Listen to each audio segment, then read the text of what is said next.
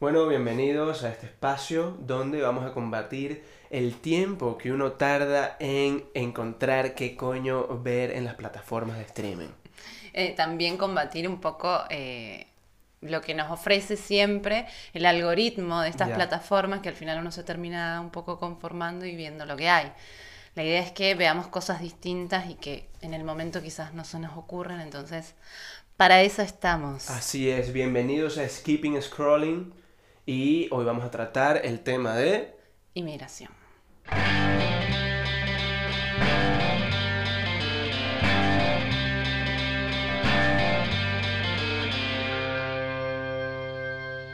Un tema que nos toca muy de cerca porque Claro. ambos hemos emigrado a nuestros países, así que hablar también un poco de las experiencias, quizás tirar algunos tips para quien quiera hacerlo y bueno, Exactamente. Ver qué Y, sale. y algo que es súper natural en el humano, que siempre ha pasado desde eh, los inicios del Homo sapiens, que se desplazaba, claro, si- seguirá pasando siempre, pero es eso, es lo más natural del humano, desplazarse por motivos na- naturales, sociales, políticos, whatever. Exacto. O sea, hay miles de razones por las cuales las personas se quieren empezar de nuevo en otro lugar y seguirá pasando, como siempre. Tal cual. Pero no nos hemos presentado, Es verdad, es verdad. Mi nombre es Eleazar. Soy periodista y realizador audiovisual. He hecho un par de cortometrajes y estoy aquí con mi compañera. Nadia, también periodista y especializada en cine. Eh, y bueno, hemos comenzado con este tema eh, porque hemos vivido esas experiencias y queríamos es. recomendar para que justamente no pierdas tiempo Así buscando es, películas para así ver, es. que nos pasa muy seguido. Eh, te recomendamos pelis según la temática y en este caso hoy, inmigración. No tanto Exacto. No queremos tanto ir a la inmigración de, eh, por ejemplo, refugiados o temáticas tan así, sino más eh, cómo es la vida de una persona que se va a vivir a otro país. Que puede venir de un país en guerra, que puede ser por que le gustó vivir en otro lugar. Por X razón. Pero cómo es esa vivencia, más que nada, no tanto el traspaso de país a país, ¿no? Exacto. Y para eso, eh, bueno, eh, íbamos a comenzar con algunas pelis, no sé si quieres comenzar tú. Eso sí, pu- puedo arrancar yo y, y precisamente retomando lo que estabas diciendo es que esto es un espacio para que la gente no pierda tiempo en los menús de las plataformas de streaming, porque es, es un hecho que la gente gasta más tiempo escogiendo qué ver que de hecho viendo algo. Entonces este es el, el- el lugar donde tú vas a encontrar qué ver sin partirte la cabeza tanto y scrollear y meterte en el menú de los géneros y pasar de género en género los 50 más vistos y que al final caigas en una película de mierda que vas a terminar quitando los 15 minutos. Tal Así cual. que aquí te vamos a ayudar. Entonces, mira, estamos. yo tengo una peli con la que quiero comenzar, que es una peli mm, mm, que, que yo la veía de niño con mi padre. Me acuerdo que la, la vi varias veces con mi padre y, y es dominicana. Ajá. Que dom- cine dominicano no, como que no es de los más populares de, de Latinoamérica o de habla hispana, pero tiene ciertas cosas interesantes como esta, que se llama Nueva York. Así como, así como se escribe Nueva York, con, con B de burro y Yol. Nueva York es del 95, es de Ángel Muñiz. Y bueno, va de la vida de un dominicano que está ahí en Santo Domingo viviendo lo que es un duro tercer mundo, marica. O sea, carreteras no son de asfalto, son de tierra, techo de zinc, o sea, rancho. O sea, Sí. no sé cómo se dice en Argentina, cómo se dice en Argentina chabola. Sí, como eh, sería como campo, Campo, rural. o exacto, rural, muy rural. Y va de la historia de este tipo que, que nada, eh, está en Santo Domingo, tiene problemas para conseguir la visa de turista de Estados Unidos. Y Un clásico. un clásico que los latinos no nos quieren dar visa de turista para Estados Unidos. Y consigue un contacto que le, que le, que le marañea la visa, se, se la rebusca tal y le consigue la visa. Y como, como bueno, no toda persona emigra de esta forma, pero es algo muy popular, sobre todo entre, entre latinos, ¿no? Que mm, sacan su visa de turista a Estados Unidos y se quedan ya ahí de una Sí. vez. Y lo que me llama esta atención, esta película, lo que me llamó más la atención de esta película es que no solamente muestra la perspectiva del personaje que va a empezar una nueva vida en Nueva York, sino del familiar que lo recibe. Que no es fácil tampoco, También, desde, del desde- otro lado, del otro lado, exacto. Tú tienes tu familia, tu vida y de repente, claro, puede ser tu propio hermano o un familiar muy cercano o un amigo, pero que eso te va a desequilibrar la vida que tú tienes. Y puede haber problemas, ínfimos problemas, o sea, una infinidad de problemas con, esto, con la persona que recibe a, este, a este migrante. Esta película la pueden ver en YouTube. O sea, esta ah, película no se encuentra en ninguna plataforma streaming porque es muy vieja, como que tampoco era de una cadena tipo Warner o Fox que, está ahorita en alguna Netflix o HBO, no. Este está en YouTube gratis. Este tiene 7.2 de puntuación en IMDb. Muy bien la puntuación. Bastante cool. Esta, esta película la postularon ah. para, para los Oscars no quedó al final, no la nominaron, pero fue la postulación de República Dominicana de, de, esto, de, esto, de este año, pues el 95. Tiene una secuela, Nueva York 3. No sé, no sé por qué saltaron a la 3 de una. Sí, es Nueva York y Nueva York 3. Esta no la vi, pero sé que Nueva York 3 va de de bueno, él ya estando ahí, tiene que como que casarse para resolver su situación de papeles y tal, pero bueno, ahí, ahí lo dejo. Bien, bueno, qué bien. Y es como más comedia, ¿no? es comedia, es tiene tu parte de drama también. Bueno, la vida de este chico que llega a Nueva York, de este señor, y que bueno, se encuentra que no es el sueño americano como todos piensan, que la vida no es tan fácil. También se ve como un poco que agarra por el mal camino en cierto momento. Y nada, eh, es lo que le puede pasar a cualquier migrante en, Estados Unidos o en Europa, en donde sea. Bueno, bien, eh, la tengo que ver porque no la he visto. Entonces quería comenzar con una que vi de francesa, también siguiendo un poco con drama comedia, para no irnos tanto al drama directamente. Eh, Samba se llama. Eh, es de los mismos directores de Intocable, eh, esta película donde está el hombre en silla de rueda y el chico de color que lo ayuda, eh, que justamente es el mismo actor, Omar Sy, y los directores son Olivier Nakesh y Eric Toledano, no sé cómo pronunciarlo en francés, pero creo que será Olivier Nakesh.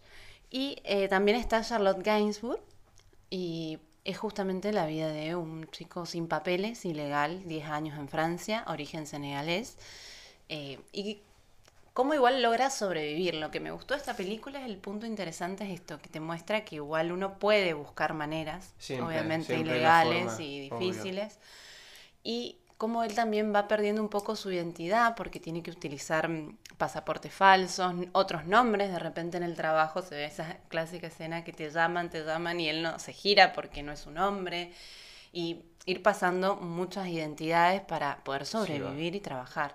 Entonces, desde ese punto es interesante y también, aunque es cómica, siempre desde el punto de la comedia, no tanto drama. no tanto lloriqueo ni y ella, Charlotte Gainsbourg, lo que muestra, es, su personaje es eh, una super ejecutiva que le agarra como un, no sé, se llama burnout, cuando te quemaste de tu trabajo. Y por ello se medio le tiene un episodio y tiene que hacer trabajo social. Entonces entra en el área de inmigración y ahí conoce a este inmigrante. Y se enamoran. Ay, la historia de amor. Ah, pero bueno.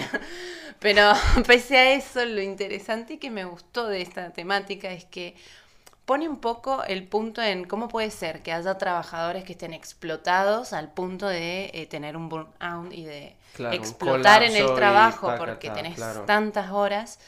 Y por el otro lado tenés gente que busca trabajo y por el tema legal y papeles no se lo quieren dar, ¿me entiendes? Claro. Entonces como esta hipocresía es un pez que se muerde la cola. Esta contradicción. Sistema extranjero, sí. ¿Sabes qué me saltó cuando me dijiste lo de los lo de las falsas IDs? Eh, la semana pasada yo estaba hablando con un amigo mío americano, ah. gringo, estadounidense pues, y me dijo que él tenía contactos eh, de supuesta mafia rusa en Barcelona que te... consiguen pasaportes falsos. ¿Sabes cuánto cuesta un pasaporte falso? Según lo que me dijo él, sí, cuesta como unos 3.000, 4.000 euros. Yo digo, coño, ah. tiene que estar de muy buena calidad, ¿no? Para que te valga un pasaporte falso 3.000 pavos, ¿no? Sí, yo he tenido experiencias de eh, amigos que han hecho lo de usar papeles de otra persona. Sí, va. Y es difícil. ¿Y cuela esto, weón? Cuela un montón. Aquí sí, porque esa es también la contradicción que presenta este sistema en general en todos los países, no hablamos solamente de España, de que prohíbe por un lado el paso de inmigrantes, pero a su vez necesita de esa mano obrera. De esa mano y necesita, claro, explotarla para tenerla de forma ilegal. En todos los países no le interesa a los países legalizar Entonces, ahí es donde se da esa zona de que, bueno, no, no podés estar acá, pero estás... Eh, y hay una escena también muy graciosa donde se ve eso, que la misma policía le dice que te tenés que ir. Y él le dice, pero que ya mismo me tengo que ir.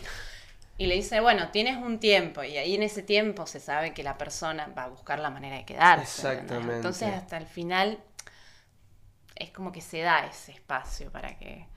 Y una, me gustó mucho una frase que, que largan ahí, que ella, Charlotte Gainsbourg, le dice que un sin papeles eh, tiene muchos papeles, porque es cierto que para juntar para los papeles vos tenés siempre 20.000 otros papeles, tu acta de nacimiento, no sé qué, las cosas que traes de tu país. Se lo decía en ese, con ese fin, pero me pareció interesante que es cierto que también uno tiene que representar muchos papeles, porque tenés que ser otras personas. hacer trabajos que quizás en tu país nunca harías y bueno, situaciones que, bueno, nos ha pasado a todos aquí. A todos, exactamente. Eh, vivir esa situación. ¿Dónde se puede ver esta peli? Está en Amazon, en Prime Video. Ok, brutal, me la voy a ver, tengo Prime Video, así que de puta madre. Recomendada. Este, hablando ahorita aquí un poquito de lo personal, eso eh, me, me, acuerdo que yo en, en, en, cierto momento, yo fui solicitante de protección internacional, o sea, refugiado. Y me acuerdo el día que me lo negaron el asilo. Me, o sea, fue en la oficina de la policía, fue. No, fue en la oficina de la delegación del gobierno en Cataluña. Marica, y esto, claro, esto es un permiso de refugiado que se renueva cada seis meses. Ah. Y yo estuve como dos años con esto, con el así, con este permiso, y un día, sin esperarlo, o sea, yo fui a renovar, como siempre, ya llevaba dos años cada seis meses renovando. El tipo, el funcionario, me miró la cara y me dijo, ha sido denegada toma tu pasaporte, firma estos papeles. Y yo, marico, llegué a un punto que estaba en shock, que yo no... ¿Pero qué? Y, y ajá, ¿y dónde está la, la, No, es que no te lo voy a renovar porque ha sido denegado tu petición de asilo. Toma tu pasaporte y firma aquí. Sin ninguna palmadita en el hombro ni nada, weón. Sin ninguna justificación o un porqué. Sí, sí, me lo justificaron mm. el documento que me dieron, de que me, de que me decían prácticamente que no el Estado español no creía que yo iba a, correr peligro. A correr peligro mi vida si regresaba a Venezuela. Pero el punto es que, marico, me dieron una carta donde me daban 15 días para abandonar el país. Y bueno, ahí... Y ahí desesperación. Desesperación, marico, sí. fue feo, fue chimbo, fue chimbo. Pero lo lograste, ¿cómo fue que pudiste? Eh, marica, aquí hay varios permisos según arraigo social, hay que lo hace mucha gente, que es que ya cuando llevas tres años viviendo aquí ah, ilegalmente o legalmente, tienes derecho a, a, bueno, a tener una residencia. También hay una nueva ley que sacaron que solo aplica a los venezolanos, que es residencias por razones humanitarias, pero que no existía cuando yo estaba con el asilo político en principio de 2018. Igual, hay gente que se hace pareja de hecho, se casa y whatever. Hay, mil formas. Hay mil sí, lo bueno es que con el tiempo se ha ido flexibilizando eso y con el tema de la pandemia se ha dado más rápidamente por la cuestión de salud también. Bueno, ahí, ahí, ahí a, veces sí, a veces, no. A, mí, por ejemplo, sí, yo estoy, todavía yo soy extranjero en España y haciendo trámites Puedes eh, ahora tarde el doble, sí, pero ahora tarde el doble por la pandemia. Entonces es una cosa que te puede jugar a favor o muy en contra, por la pandemia. sin papel. La vida del sin papeles, que es algo muy... el graffiti Barcelona. exacto. por excelencia, sin este, papeles. sin papeles, weón. Yo pienso que la, gente debería al menos tener una etapa de su vida sin papeles. En otro país, o sea, o al menos tener la experiencia de ser un inmigrante. Inmigrante. Seas de donde seas, marico. Si eres español, coño, vete a Latinoamérica o, la, no sé. ¿Sabes que los europeos les encanta mucho como esta... Lo leí en estos días, como ah. lo vuelta verga que está Latinoamérica, les encanta, weón. Como las vergas que no funcionan. Todo sirve. Todo funciona. Tú llevas un alemán, marico, para Maracaibo y el alemán va a quedar fascinado porque va a decir qué distinto es esto, pero a los tres semanas se va a meter un tiro porque va a decir, marico, ¿qué coño es esto? ¿Esto es el inframundo? ¿Qué, weón? Te voy a hablar ahora de una película ah. que me encantó, es del 2019, se llama I'm Not, I'm Not Longer Here, ya no estoy aquí, que es de Fernando. recomendado un montón esa, la tengo que Este es brutal. I'm No Longer Here, que es de Fernando Frías. Una coproducción entre México y Estados Unidos.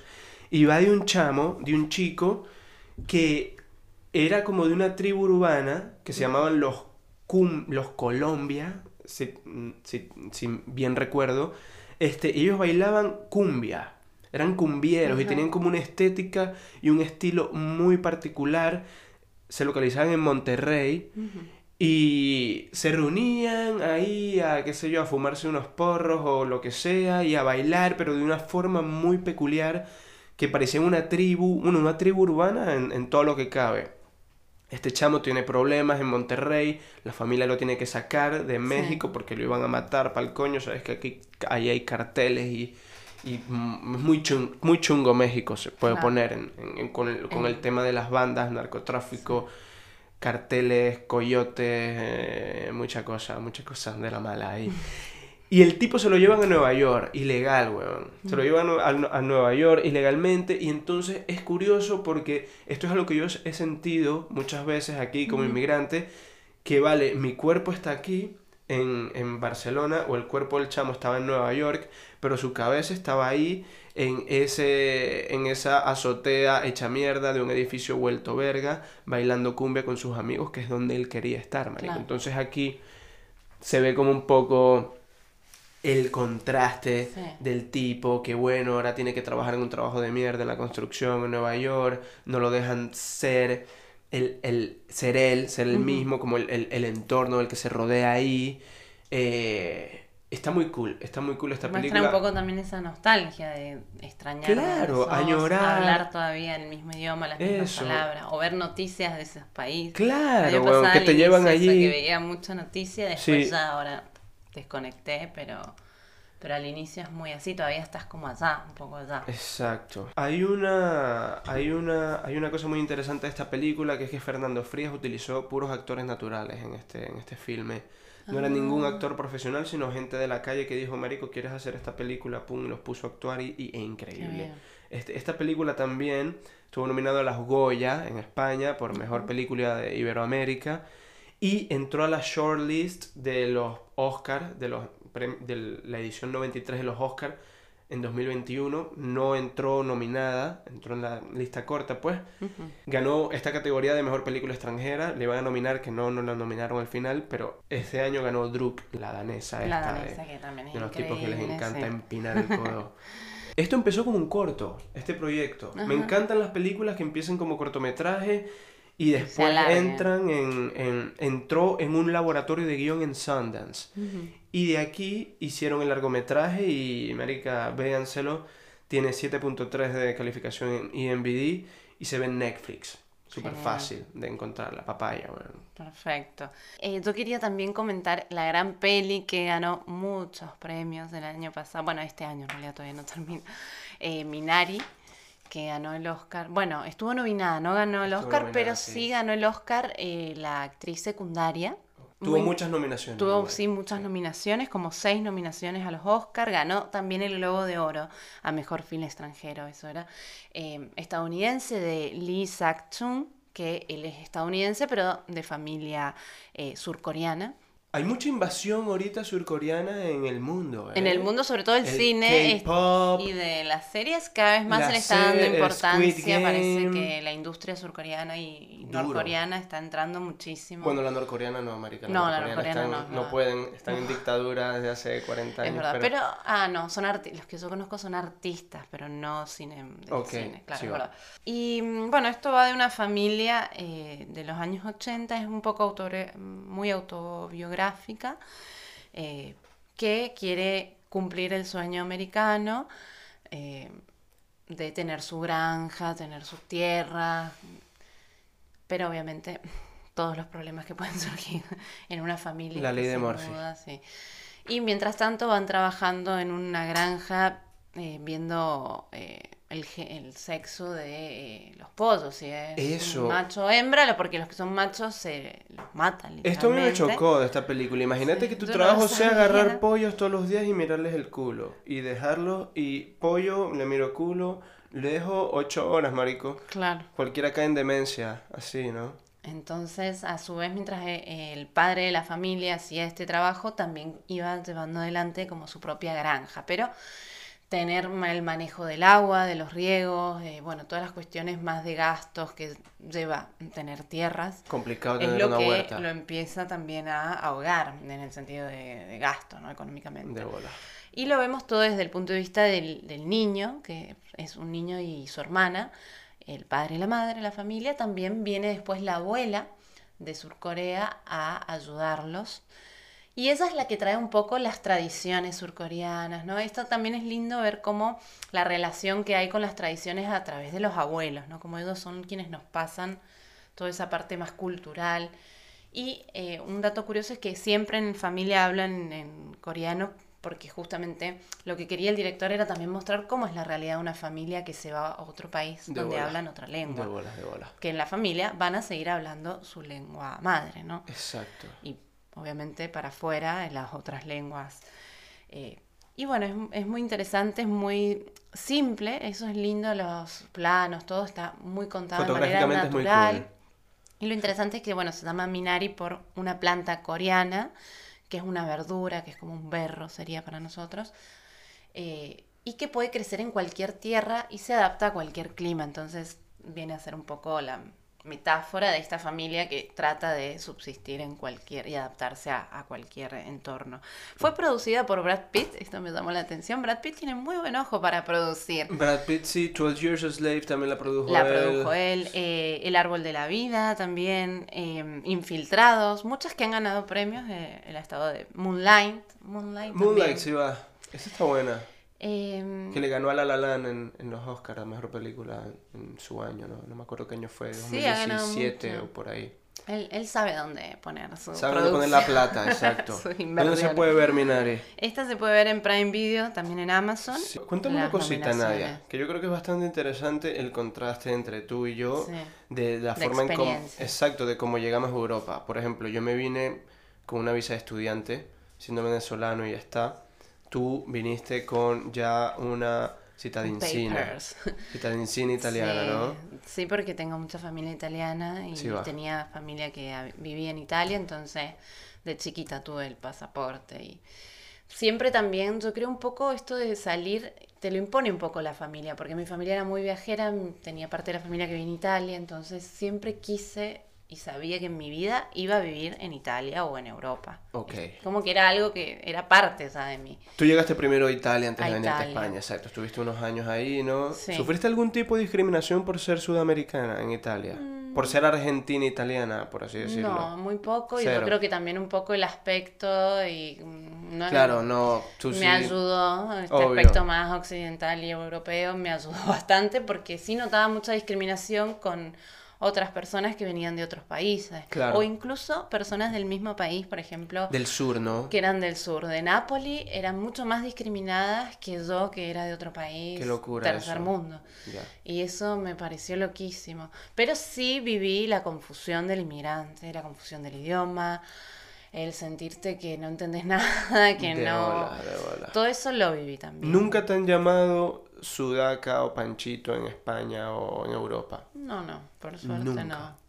Sí va, O sea, que lo recuerde, no. sí va, sí va, sí va. sí va, He sí va, sí estado con gente que era muy racista, pero que era racista con todo el mundo. Entonces es un, eh, un un jefe que tuve en un restaurante. Lo que sí también me tocó hacer estos trabajos que no hubiera hecho jamás en Argentina. No de dream camarera. Claro, eso también. eh, muchos amigos argentinos me decían, no, quiero ir.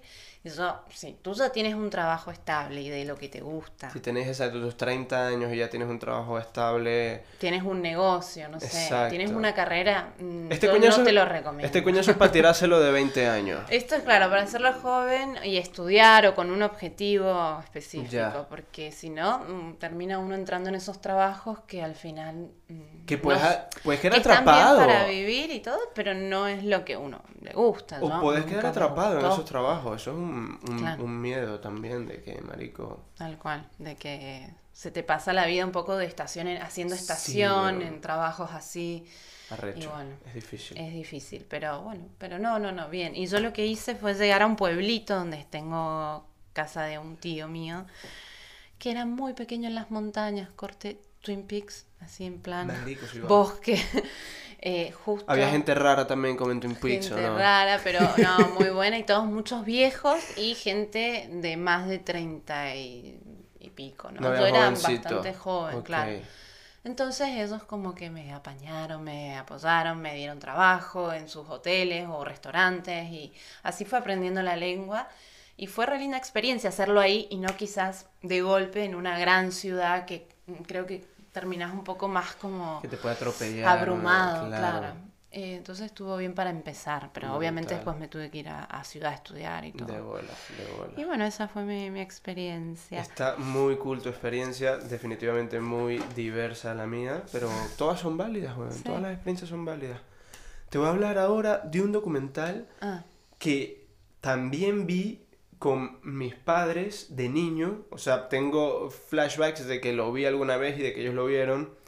Y es un documental que fue eh, producido en Cataluña, ¿eh? por TV3, la televisión de Cataluña. ajá. Se llama Balseros, del 2002, que originalmente comenzó como una serie de reportajes en los 90 y el DOP y el director de estos reportajes dijeron, Marico, años después fueron a buscar a estos cubanos de que se, bueno, estos balseros que, bueno, el fenómeno Que balsero escapaban de Cuba. que escapaban de Cuba en balsa literalmente y se metían en una corriente del mar para llegar a Florida.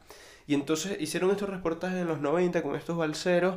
Después, años después, los fueron a buscar a ver cómo terminaron. Mm. Y es interesantísimo porque aquí se ve que a, a unos les fue muy bien, unos se lo integraron en la sociedad norteamericana. Bueno, sociedad, bueno, sociedad norte- norteamericana sí, la mayoría se queda en Miami, que no es lo, no es lo más yankee que hay en Estados Unidos. Porque tiene mucha migración. Mucha migración y mucho latino en Miami, en Florida.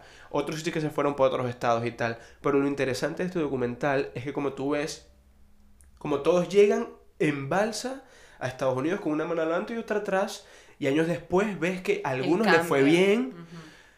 A algunos les fue más o menos y a algunos les fue como el culo, weón. Qué marico. Devuélvete a Cuba que vas a vivir Claro, mejor en mejor. Cuba que en, en- en- Estados Unidos en esas condiciones. Esto es una, esto es una producción española de Ajá. Carles Bosch, que es un director que hace un par de años también hizo Petitet, un documental sobre el, el- la figura esta, el- la celebridad esta del, del flamenco, eh, de la rumba catalana y este rollo. Y... ¿Dónde se ve? Este documental se puede ver, estaba en filming, estuvo un Ah. tiempo en filming, pero ya no está en filming, no sé si volverá a estar. Se puede ver en video on demand y un Ah. dato muy curioso es que este documental eh, fue nominado en la entrega número 76 de los Academy Awards, de los Oscars, Ajá. y estuvo eh, nominada junto a películas como Lost in Translation, eh, Wow, Buscando sea- a Nemo, o sea, se paró este documental al lado de esas mega hiperproducciones de Hollywood que están podridas en dinero. Muy Eh, bien. El Señor de los Anillos, El Retorno del Rey también. resistencia. Ahí, resistencia ahí, De hispana. lo más. eh, Exacto. El Señor de los Anillos, El Retorno del Rey también estuvo nominada. O sea, es una Ah, película, wow. imagínate qué cool que un documental eh, producido aquí en España sobre cubanos y, y, vale, fue, mm, fue producido, tengo entendido que fue hecho entre tres casas productoras, entre esas la televisión de Cataluña, pero seguro que no tiene el presupuesto que tenía Buscando a Nemo. Sí, o el Señor de los Qué Anillos, marico, tal cual. exacto. Entonces, la última peli que quería proponer es eh, Pan y Rosas. Es de Ken Loach, este gran este director británico, reconocido por su estilo realista, las temáticas social, muy Eso. social. él. Es del 2000 y eh, ganó la Palma de Oro acá. Bueno, perdón, estuvo candidata a estuvo la Palma de Oro. Palma, ajá. Eh, sí ganó premios de cine independiente británico. Eh, fue uno de los comienzos de Adrien Brody. Ok, marico. O sea, el- el- fueron las primeras pelis el que hizo hasta del- esta. El director del pianista. El actor del El que pianista. el director, Ajá, exacto. El, el actor, exacto. Empieza es el aquí. director del pianista, sí. Claro. Y eh, va de eh, una joven mexicana que quiere ir a Los Ángeles, donde está su hermana mayor, eh, a trabajar con ella. Llega y, bueno, trabajan ambas en el sector de limpieza de todos los edificios. Me recordó esta película de Dan Sandler, Spanglish. Es un Va poco un poco ese palo. pero más metida en, en, en lo público, porque ahí es como que trabaja en la casa de Adam Sandler. exacto, exacto. Aquí trabaja en, para- como medio en algo público o una empresa y se ve cómo explotan también a los trabajadores. Y Adrien Brody viene a ser eh, quien, quiere crear un sindicato y empezar a sindicalizar estas personas que están así. Que esto no les gusta en Estados Unidos, lo que todo es sindicato, comunismo. Todo eso, cómo meten miedo para que uno no se sindicalice. Eh, y se nota también la diferencia entre las generaciones, porque la hermana mayor es como una señora más grande y la más joven quiere sindicalizarse, quiere la revolución, quiere cambiar un poco el juego. La Y, y, esto es interesante porque, claro, también uno desde el otro lado dice, bueno, está quizás quien quiere mantener el trabajo porque sabe lo difícil que es, pero, pero si lo seguimos manteniendo así no cambiamos nada, en cambio la joven quiere pelear y bueno, se dan muchas huelgas, de hecho se llama pan y rosas por eh, huelgas que se dieron en los años 1900 de grupos de mujeres trabajadoras de la industria eh, y tenían ese lema, pan y rosas, y por eso es que Ken Loach lo, lo utiliza para la película. Está bueno. Entonces, como también los jóvenes son la clave para cambiar un poco la situación de explotación, mejorar las condiciones. Y bueno, esta la puedes ver en Filming, eh, que sale 1.95, sino en YouTube, de mala calidad, pero gratis. Y es interesante. Está bien. Como propuesta, que lo siempre es interesante. Es un tiro al piso. Entonces, siempre hay que verlo aquí en eh, y bueno, no sé si quieres recomendarnos, quedaron un montón de películas, pero la verdad no queríamos tampoco hacerlo tan largo. Claro, esto es una selección para que, mira, un día quieres ver películas sobre migrantes y, y, nada, mm, eh, miras esto y te vamos a recomendar cine selecto. Yo quiero cerrar con un cortometraje que es de un venezolano. Es de un venezolano que se llama Diego Vicentini y el cortometraje se llama Simón. Es del 2018, es una producción estadounidense, él, está radicado en Los Ángeles. Y está cool porque va de un chamo que está como medio envuelto en las protestas de Venezuela. De, bueno, que han habido varias olas de protestas en Venezuela. En 2014 hubo como que un tiempo de, que se llamó La Salida, me acuerdo, que es cuando agarraron a Leopoldo López y lo metieron preso, que ahora está viviendo en Madrid, Leopoldo López, que bueno, es otro tema me río porque eh, es una figura que, wow, héroe o ahora no tan héroe y es súper muñeco de torta que parece un modelo de estos catálogos de Sara y la familia toda bella, weón. Pero bueno, era la persona que estaba como de líder opositor en ese momento en Venezuela, que lo metieron preso, eso no se puede, eh, marico, menospreciar, exacto, estuvo preso el tipo por la dictadura venezolana, pero en fin. Es un chamo, el personaje de este cortometraje es un chamo que está envuelto en todas esas protestas, se tiene que ir, como muchos venezolanos, bueno, como te dije yo, que también pedí asilo aquí. Entonces el chamo está en Estados Unidos, ah. pero con la cabeza en Venezuela, en Caracas, con los amigos que todavía siguen protestando, que si el peo de las medicinas, la vaina. Entonces el chamo como que va a hacer la solicitud de asilo en Estados Unidos, pero no está muy seguro porque está muy todavía conectado con la realidad venezolana y es arrechísima. Eh, participa aquí un actor, Steve Wilcox, que, que ha estado en, en, largometrajes como, como Libertador, de Alberto Arbelo, películas de Hollywood, series y cosas. Christian McCaffey, que bueno, ha hecho muchas novelas en Venezuela, es un actor joven.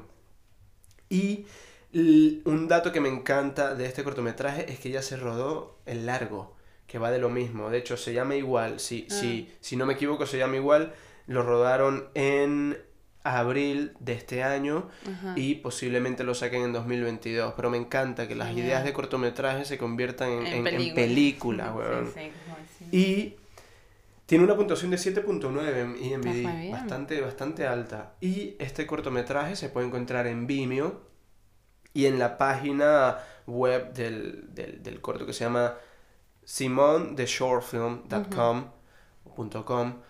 Vamos a ponerlo quizás en la descripción del, del, del video en YouTube, eh, ponemos como los links para que, para que se puedan Para que lo puedan ver, sí, totalmente. La idea es que esto, que no pierdan tiempo scrolleando o no terminen consumiendo el algoritmo que nos ofrecen las plataformas, sino salir un poco de eso y ver otras cosas que quizás no se nos ocurrirían solos, ¿no? Eso mismo es, eso mismo es. Ya saben, cuando estén perdidos Aquí estamos. en sus vidas, pueden ver esto y si bien les orientaremos con qué ver, también les podemos orientar en, en, qué hacer con sus vidas, ¿no?